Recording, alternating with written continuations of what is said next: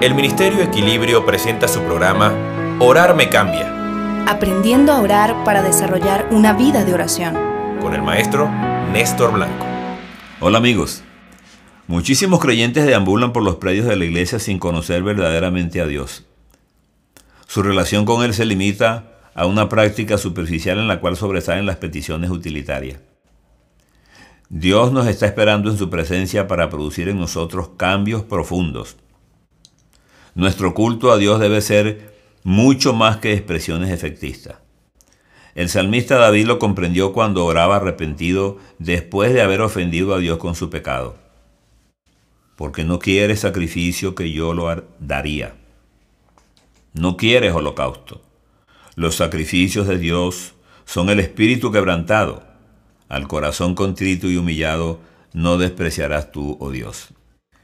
Él había comprendido que la religión tiene formas de expresarse que pueden convertirse en prácticas superficiales y rutinarias pero estaba seguro de que Dios nunca despreciará un corazón humillado.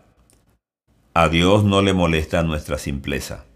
Jamás olvidemos que tenemos que ser como niños, quienes por su pureza son los dueños del reino. La ley de la oración, dijo B.J. Wilhite, es la más alta ley del universo.